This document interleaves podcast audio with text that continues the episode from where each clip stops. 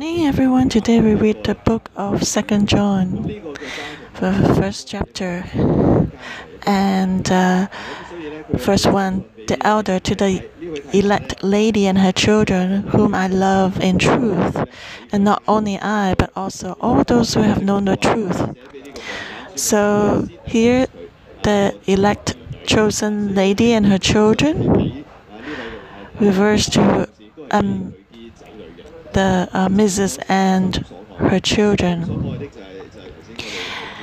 and whom I love in truth, which means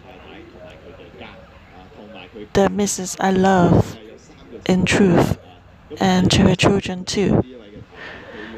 So, first of all, the letter was addressed to the Mrs. and then her children, and then the church inside her home. And so for John, everyone in the church were the children, the spiritual children of this lady, this woman.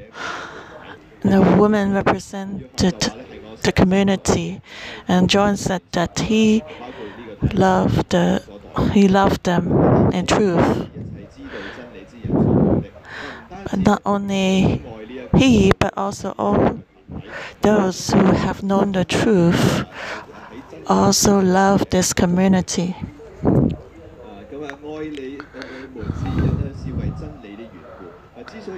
And there was such a love because of the truth.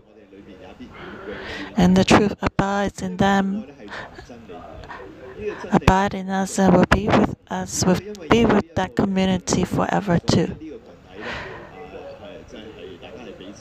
Because of the truth, the community, everyone in the community loves one another.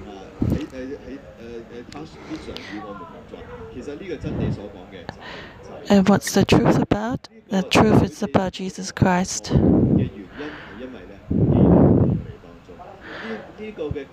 And because Christ is in the community, so the community, everyone in the community can love one another. So this letter was written to a church, and John addressed that church saying that in Christ I love you a lot. Not just me, but everyone in Christ, all the churches also love you. And what kind of love is this? And where does this love come from? It's not a fleshly love, a worldly love without boundaries. This is a love in Christ. So the foundation is Christ. And John can love this woman and her family because everyone was in Christ. And the community was loved by other believers too. So you can see the different levels of the relationships.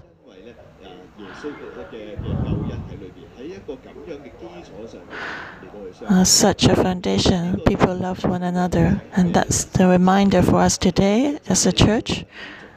It's important to have the truth. We can love one another, and we must have a foundation. The foundation cannot be drifted away from Jesus, otherwise, that would be very strange. For example, if we love one another in the church, but not on the foundation of Christ or the gospel, a lot of imperfect things will come in. For example, a small circle, a little circle,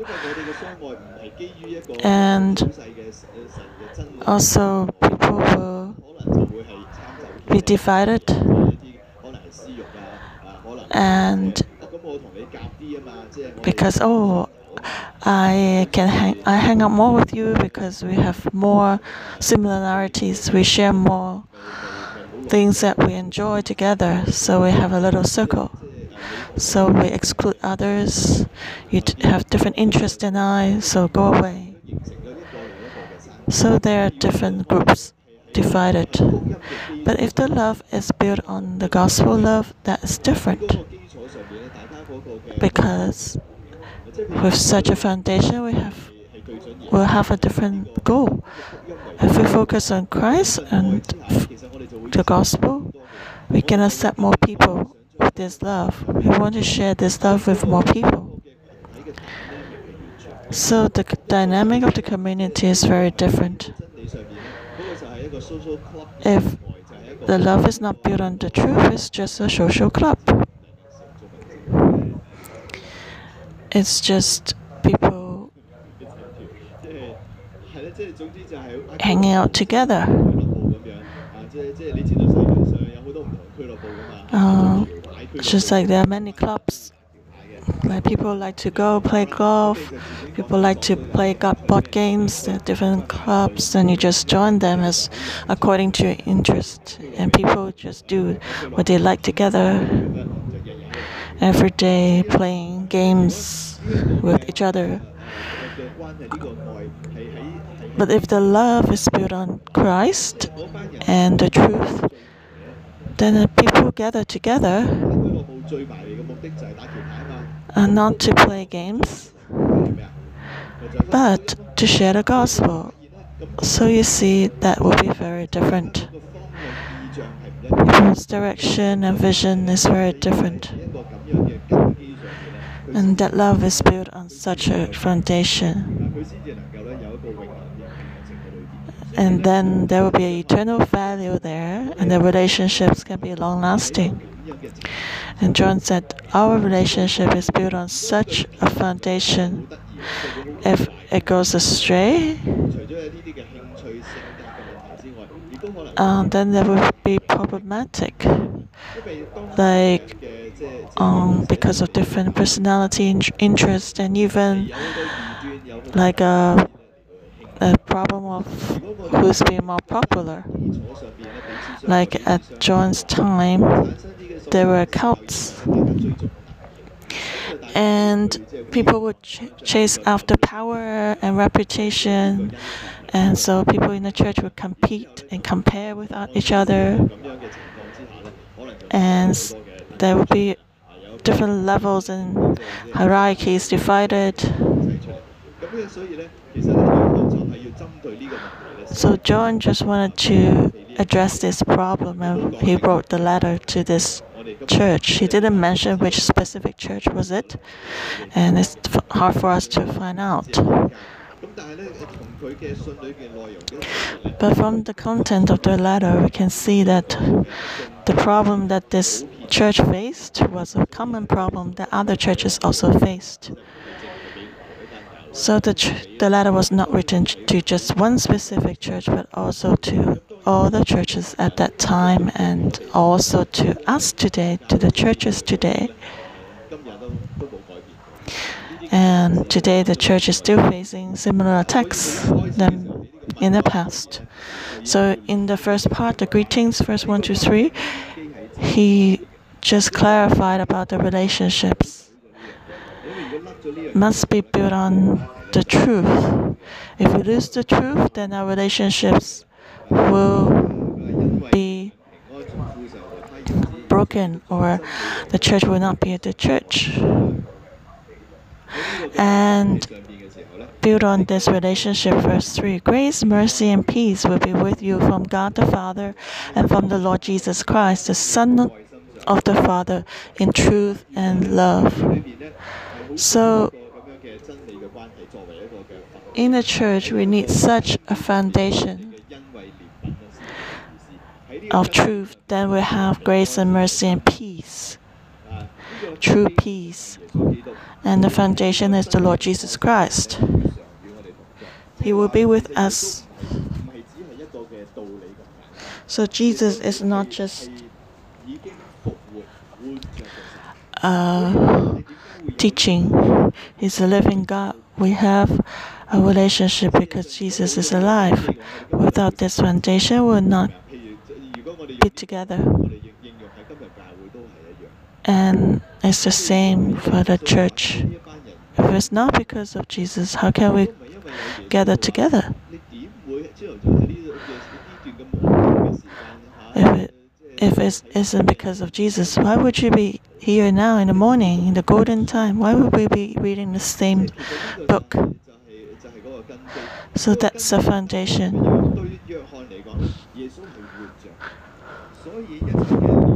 For John, Jesus is living. He interacts with us. So it's very important that the community is in the truth together. This community must interact with Jesus. Then this community has the real life and is a real community and we interact with each other, we love each other in Christ, and then we know that Jesus lives in us and He's always with us. Which means if the church has such a truth, we have Christ among us, and then it's a healthy church. Which means we cannot miss out Jesus if we interact with other believers. Otherwise, it's not a church community. So, for the application today, you can apply this principle in the cell group. If our interaction with the cell group is without Jesus, then the cell group has being changed, just become an interest group. It's just about a chatting, becomes a chatting group. And I've seen many cell groups becomes a worldly cell group just chatting randomly because there's no love and truth interaction. So the foundation is very important reminds us Is Jesus still here among our interaction? Don't belittle that. Because it's easy for men to talk about something else without Jesus. It's not uh, uh unaware. Uh, it's not where. In the past, in the old church, when the fellowship started, it was prosperous. Everybody started to share the word of God. But later, as time went by,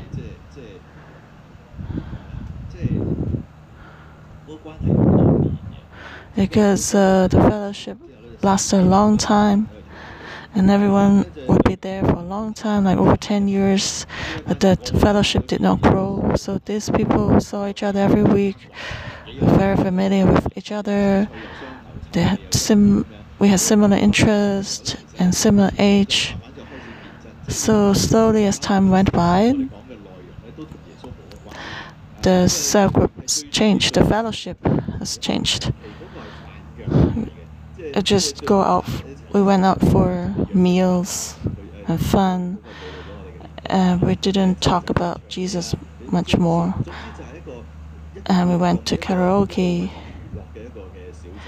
and we just went to find different entertainment. And we no longer talk about the topic of truth. I was not renewed by the Holy Spirit, so I didn't know.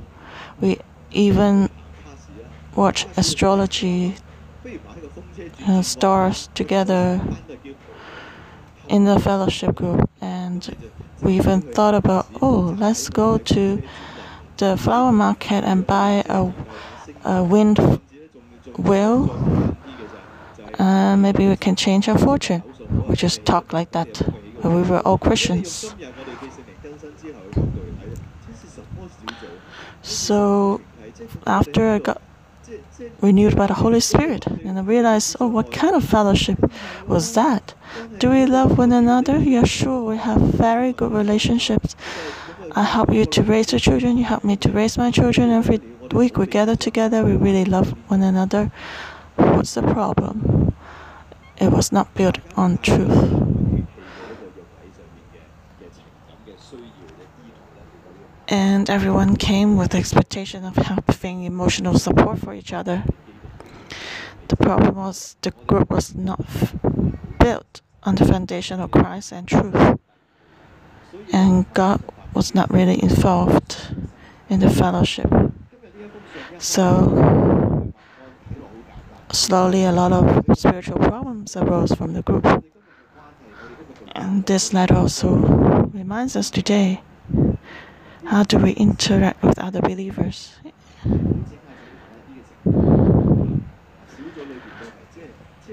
Don't go far from the truth. Don't dilute the content, the spiritual content of the cell group. It becomes like a group that talks about children and Taobao shopping uh, I don't mean we cannot have it. We share those common things, but don't just talk about these without the true foundation. Otherwise, that would be meaningless. When John wrote to this church, the church also faced this problem. There were a lot of false teachings.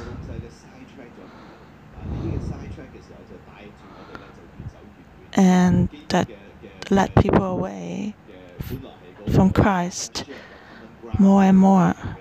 Originally, Christ should be the foundation, the common ground that people shared, but then people went astray. So let's look at this letter again. Verse 4 to 8 I rejoice greatly that I found some of your children walking in truth as we receive commandment from the Father and he said, I saw your children. Of course, uh, that refers to the biological children and also the spiritual children. He said, I feel comforted when I see your children walking in truth. When the church is still following God and His commandment, so they have been living out the word. And so he feels comforted, he said.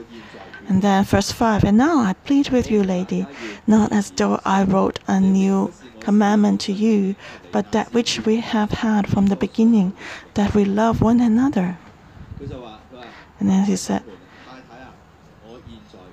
Now I want to plead you. He pointed out to this lady, the leader of the church, So actually, that may be the Simo, the leader in the church. He said, I plead with you now, which means this lady, this woman, this leader may have departed a little bit already. So the letter encouraged her to return to the foundation, to the truth, because she went astray a little bit. And John said, I plead with you. Love one another. There may be a little division in the church. So he said, Love one another. Don't just take care of your own. Have a little circle, different groups divided. Must love one another. Return to the loving relationship. And this is not a new commandment. In John's eyes, loving one another is a commandment. We cannot choose. And that's interesting. A lot of times when we are Christians, we think that, oh, how come I cannot choose? We always talk about democracy, and when we cannot choose, we are upset. it's like a commandment. Always we say commandment. Then what can we say? Actually, it's not that you cannot choose. You have chosen already. Do you understand? The world and uh, there, there are only two ways: the worldly ways and the godly ways. You have chosen already to leave the world and follow God. So your choice is made already. And so you must take this path. It's just like a, a meal, a package, or a set meal. You cannot say, I've chosen this meal, meal set, and then, and then you complain that, oh, I don't like this and I don't like that. Then do not choose it. You have chosen already, or just like you bought your car and and that car is with that cc engine with that tire. You cannot say oh i've chosen it but i don't like this engine. Then that car is not your it's not that car. You have chosen so please just accept the whole package and follow it. So the problem is love one another. That's a commandment. You must do that. If you tell others you belong to a godly community, we must love another. And Jesus is with us. If we compete with each other and I don't like you and you don't like me, I attack you, you attack me, what kind of community is this? That's not a godly community.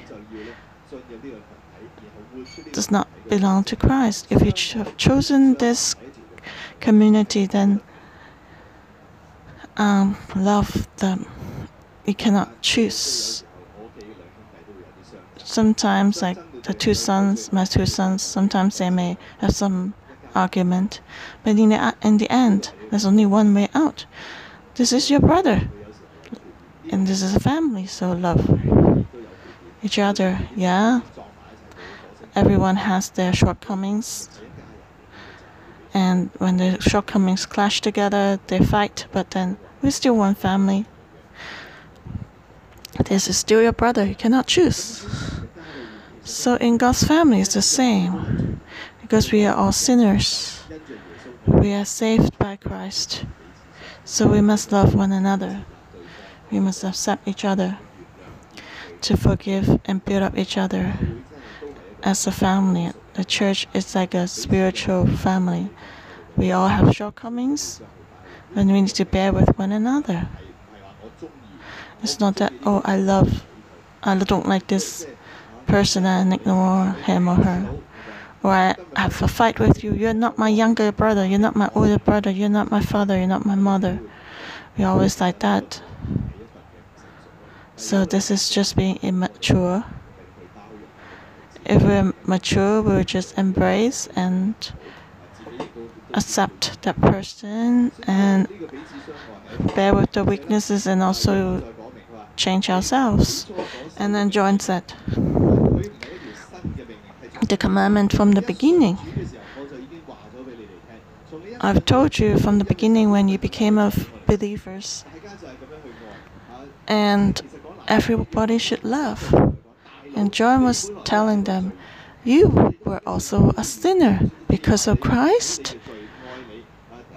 We love you and bring we have brought you into this family and taught you how to walk in the path of holiness. Today why don't you give others grace? That's a foundation behind loving one another. Uh, be- behind loving one another. So we should all just look at ourselves. If we are sinners, if I'm a sinner, then I sh- why should I hit others with a stone? And why should we accuse others when I'm also bad or weak? Uh, why should I look down on the other person? So that's the foundation. Verse 6. This is love that we walk according to his commandments. This is the commandment that as you have heard from the beginning, you should walk in it. And you see, uh, this is love that we walk according to his commandments. The commandment, um, commandments in plural, and then the second commandment is singular.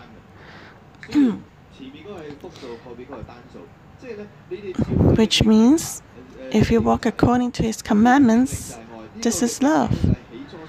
And the commandment is what you have heard from the beginning. So, the commandments, the first commandment, the word commandments, the plural word for commandments, refer to the Old Testament. The sum of the Old Testament commandments is to love. And then the second word for commandment is, refers to the New Testament commandment. It's also talking about love. So it's the same in the Old Testament and New Testament. Everything points to love as the commandment. And But then at that time, there were other cults and false teachings that came to the church. And they added to a lot of other rules and things. But John clarified that in the Old Testament, it's all uh, the commandments can be summarized by love. And in the New Testament, Jesus also only gave us one commandment and that is love is the same as the Old Testament, and we cannot uh, choose because if we cannot love one another, we are living under the tree of knowledge of good and evil, and we also always judge others and divide people into different groups. And there will be division. So we must go into the tree of life to look from another perspective. It says, verse 7 For many deceivers have gone out into the world who do not confess Jesus Christ as coming in the flesh. This is a deceiver and an antichrist. Look to yourselves. We do not lose those things we worked for, but that we may receive a full So there were a lot of false teachers, and they brought in the false teaching, the Antichrist teaching. They did not confess that Jesus Christ came in the flesh, which means they did not confess that Jesus is the Lord, His God, and He came, uh, He came incarnated as a man. But if we remove Jesus, then our faith is totally corrupted.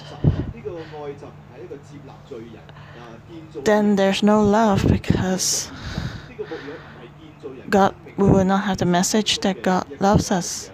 And the discipleship will change too. It would not become like Christ's discipleship, it would just be like an interest group, a social group. So that's different from what we have received from the beginning. So John said, Be careful. Do not lose things we worked for. We should build up each other and accept each other and share salvation and hope to others. That's the original foundation.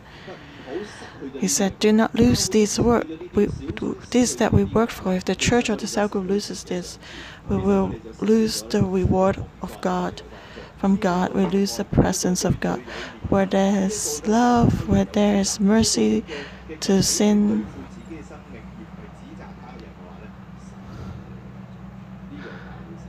then,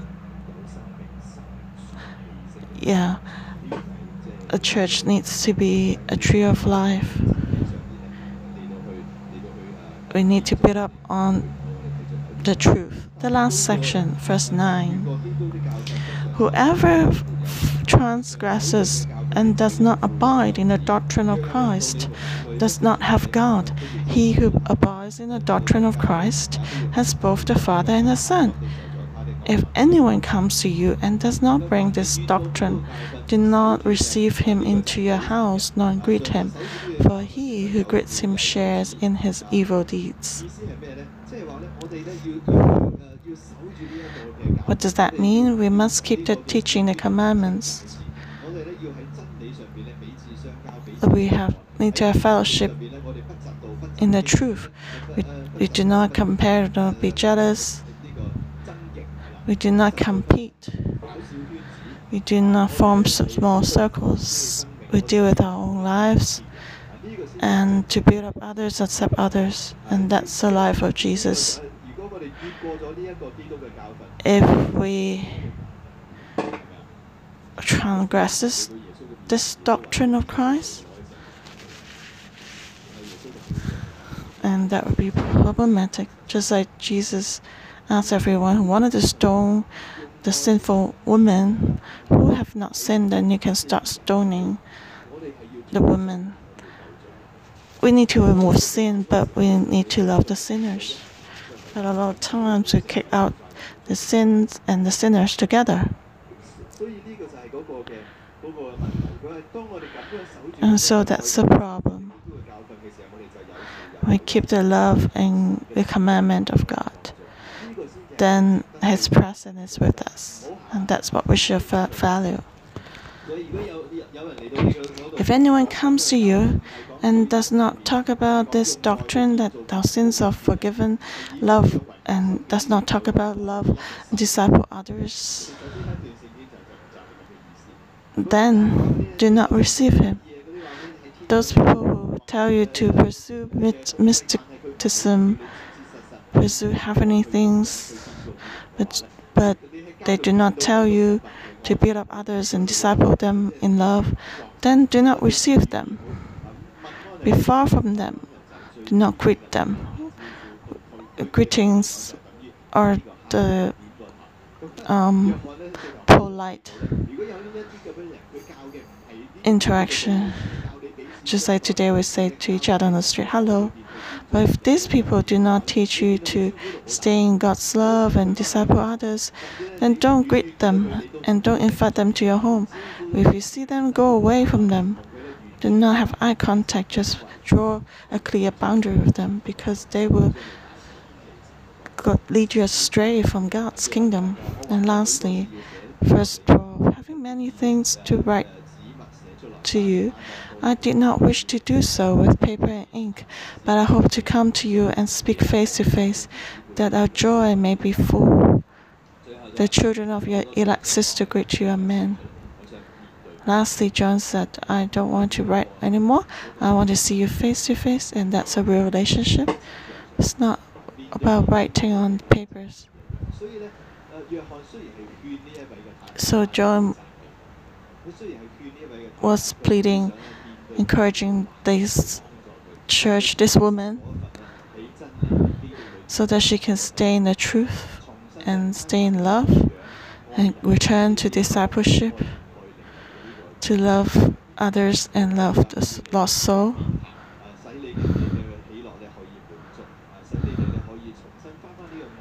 And he said, I want to help you to return back to love. And then the relationship has the true substance. Otherwise, everything will be empty. The cell will be empty. But if we have love, things will be solid. If you've been to cell you should understand this kind of feeling. And lastly, John said, The children of your elect sister greet you. Other churches greet you. You're not alone. We are a community. We come to help you. Lay down all the false teachings and do not pursue mystical teaching and just fly in the heaven. We turn to Christ return to the truth, to love one another and disciple each other. And that's the real life of the church. Let's learn together. Return to Christ to build up each other. So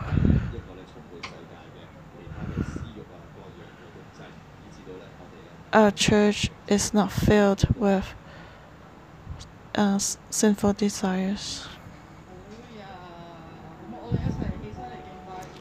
Let's worship the Lord together.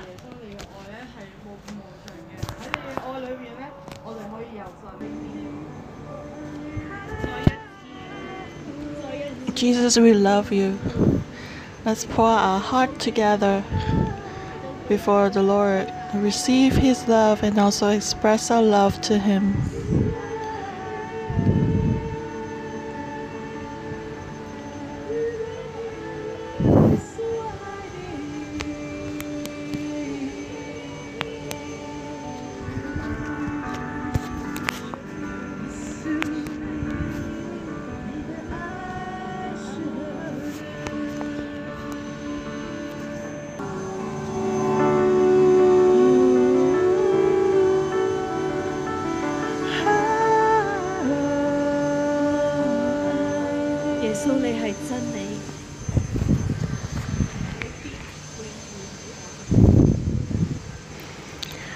Jesus, you are real. You love us and you give us the truth. You are with us eternally. You are the foundation of all our relationships. You are the foundation of all our relationships. You are the truth. You are love.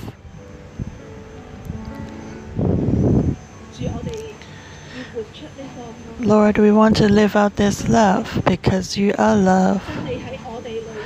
The truth is with us, and our love has truth. You are the foundation of all our relationships. Jesus, we love you. Today, you shine your light on us. Lord, we know that you are love yeah lovely. But a lot of times we find that men are not lovely. We don't have the ability to love. Uh, thank you because you are the truth. Today you, you give us the truth through, through second john. You're telling us you are the truth. With you we can be in the truth and have a foundation of truth. We value you. Let's tell our Lord and give thanks to Him to this truth. Thank God that we have the truth. Jesus is with us, in us. He's the foundation of our relationships. The truth is the foundation of our relationships.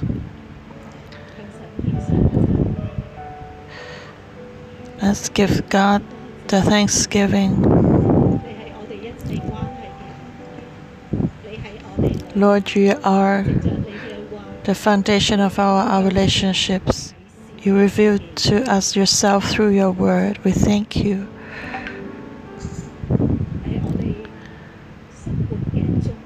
You're the center of our life. You're the foundation of our relationships. we thank you we value you. We thank you. Brothers and sisters, we give thanks to God. A lot of times, God is lovely, but when we face man, not just the cell group, but even our family members, we find it hard to love. But today, God wants to help us.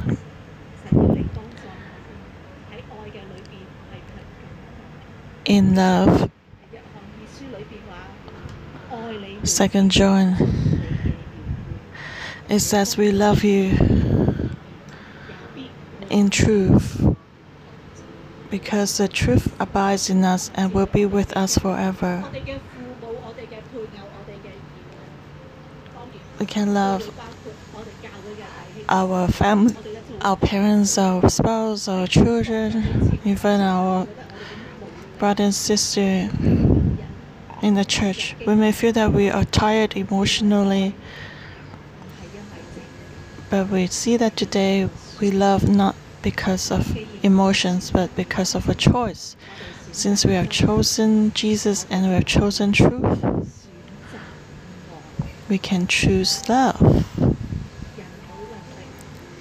Man, we do not have the power, but coming to the 20th anniversary of 611, we see that men are weak and not lovely. We are like compost, but we can become fertilizers to become, to nourish us to become trees of life, because Christ is the foundation. You and I have no power, but our Jesus, He has the power. and, and the Holy Spirit can give us the power. He is the truth. May the Lord help us. We are all weak. We don't have the strength. We've gone astray from the truth a lot of times. In whether in the cell group, looking at astrology, buying the wind wheels, and we cannot truly really love we cannot forgive each other, we have also gone astray from the truth. Holy Spirit, we ask you, we cry out to you. Men are so weak. Men are not lovely, including ourselves. Now, Jesus, you tell us why you can love us. When we see those around us that who are not lovely, when we want to give up, Lord, shine your light on us. We are also not lovely. How come you can still love us? How come you can forgive us again and again? How can you bear with us again and again? We are so proud and self righteous. Well, how can you die for us? Holy Spirit, come and shine your light in us, reveal to us this love of Jesus that never forsakes us, not because we are lovely, not because we are worthy, but because you have chosen us. You have not given up on your choice. Holy Spirit, come help us. We thank you.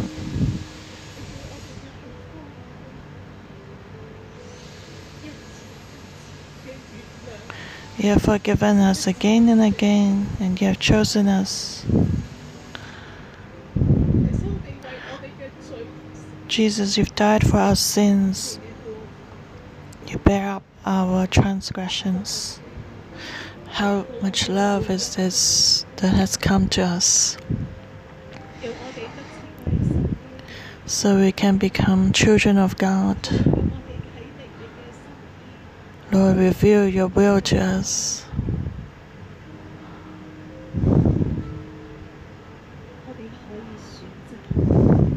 We can choose to love. In truth.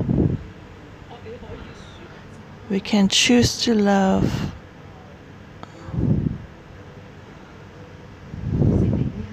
Holy Spirit, come fill us.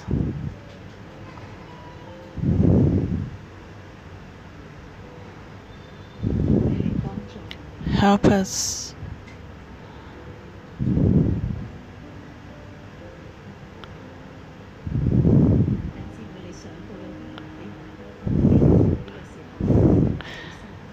the Lord. If you can think of someone that you find it hard to love, tell God, in truth, I choose again. I choose to love.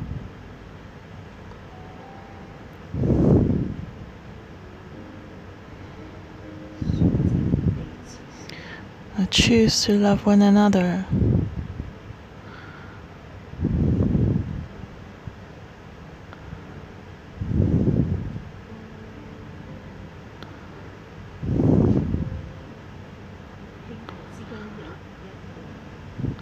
The differences between brothers, but in relationships, still one family.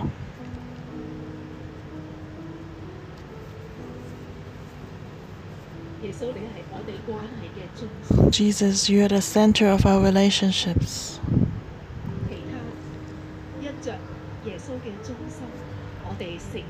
Because of Jesus as the center, we become family. Jesus, when we see you,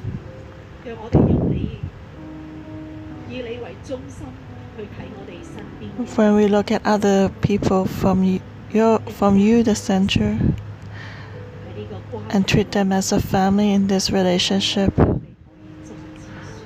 we can make a choice again truth, the truth is in us.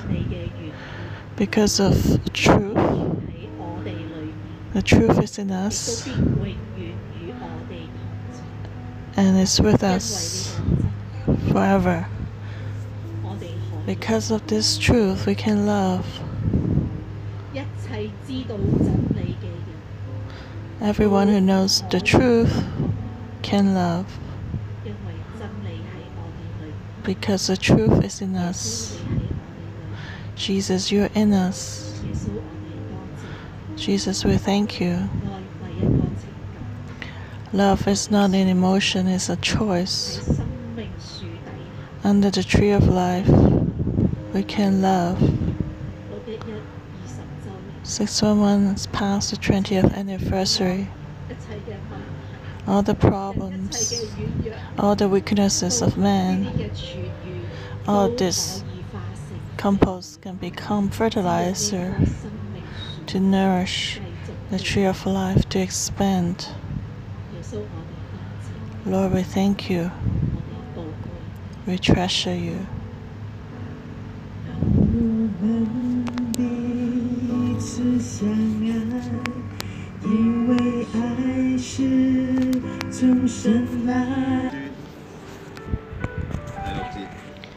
Second John verse six. This is love that we walk according to his commandments. This is the commandment that as you have heard from the beginning, you should walk in it. This is love that we walk according to his commandments. This is the commandment that as you have heard from the beginning, you should walk in it. God has commanded us to love one another, one another, not just take care of our own business, but also take care of others. God's commanded us to build up each other, to disciple each other, to walk the heavenly path together, to build up the family of God together. This is a commandment, it's not a request. So let's rise up together, brothers and sisters, and respond to God in action. Let's take care of each other, build up each other, love one another, disciple each other, especially if, when God's brought you to 611, a cell leader church. Let's respond to God, to disciple together, to become a cell leader to keep the commandments of God, to love each other.